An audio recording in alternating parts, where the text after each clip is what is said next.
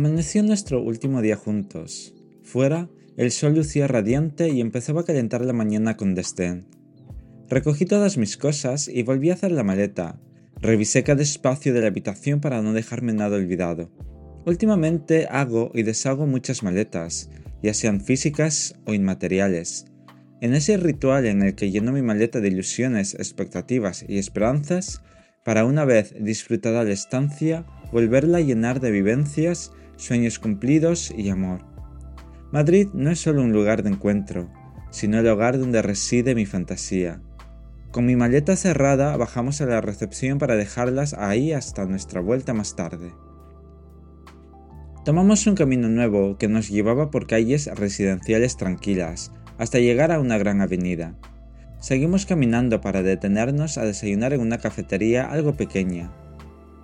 Echamos un vistazo a la carta y casi al instante tenía decidido lo que quería, como sabéis, cada vez que salgo de mi burbuja me puedo permitir vivir fuera de mis propios límites y convenciones. Por lo tanto, no pienso si algo es bueno o malo para mi bienestar. Además, no sigo ninguna dieta más que comer en mi casa. Me había ganado el derecho a comer como si no hubiera un mañana. Poco después nos trajeron nuestros platos. El mío consistía en una torre de cuatro tortitas o pancakes con frutos rojos y chocolate luego el café que no podía faltar y un vaso grande de zumo de naranja. Sin duda, ese desayuno entraría en afirmación de que es la comida más importante del día, importante y copiosa. Tuve que pedir ayuda a mis amigos para terminar con todo. Salimos satisfechos de la cafetería y a tan solo un par de metros teníamos nuestro último plan organizado. Justo en la esquina de enfrente nos juntamos con el grupo de personas que estaban esperando la hora de entrada para visitar una de las estaciones originales del metro de Madrid. Uno a uno de aquel grupo reducido fuimos bajando por una escalera en espiral hasta llegar al nivel principal. Nuestra visita empezaba en el vestíbulo de la estación, la cual no se encontraba a mucha profundidad. El guía iba explicando cada detalle de lo que nos rodeaba, así como imaginar aquellas personas que utilizaban por primera vez ese sistema de transporte. Todas las paredes estaban revestidas con azulejos blancos para crear iluminación y hacer más amable el paso de los usuarios hasta las vías. Pasamos por la zona donde se encontrarían los accesos para bajar al andén. Lo característico de aquella zona fueron las paredes curvas que hacían más estrecho el andén a pesar de ser una estación que no está en uso actualmente, es parte de la red, por lo tanto los trenes pasan por sus vías sin detenerse. Ello ha permitido que la estación se conserve casi intacta como un recuerdo del inicio del metro.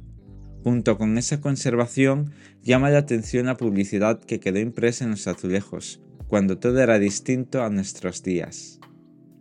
Volvimos al vestíbulo principal finalizando nuestra visita con un par de fotos de todo el espacio, poniendo punto final a la visita y a los planes de todos esos días. Subimos a la superficie sin ningún destino en concreto.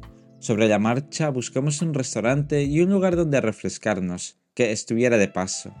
Las horas avanzaban y nuestro tiempo en Madrid iba llegando a su fin. Después de disfrutar de una buena comida en uno de los restaurantes a los que me llevó el año pasado, regresamos al hotel para recoger nuestras maletas. Fuera del hotel, cerca de la parada de autobuses, me despedí de mi amigo de allí. No nos acompañaría hasta la estación porque tenía que tomar otro tren en otra estación más cercana. Así que nos despedimos de él allí mismo. Fue extraña esa despedida en la calle, pero no quería que fuese hasta nuestra estación teniendo la suya casi al lado. Además, iba muy bien acompañado por mi otro amigo. Arribamos a la estación, Pasamos el control y nos quedamos de pie frente a las pantallas que anunciaban los trenes. El suyo saldría unos 15 minutos antes que el mío, pero hubo un pequeño retraso y ambos trenes salieron con poca diferencia. Antes de abordar, nos despedimos sabiendo que Madrid nos esperaría en otra temporada, quizás para las fechas navideñas. Como dije antes, ¿quién iba a pensar que la frase de hacer de Madrid nuestro lugar de encuentro se iba a hacer realidad? Cuando mi amigo de Málaga lo dijo el verano del año pasado, todo parecía muy lejano, aunque las ganas estaban ahí. El tiempo ha terminado dándole la razón y me alegro por ello, porque puedo juntar a dos personas muy importantes en mi vida, en una ciudad que me gusta porque es el hogar donde reside lo que anhelo. Os dejo con el final de la historia y con esta canción.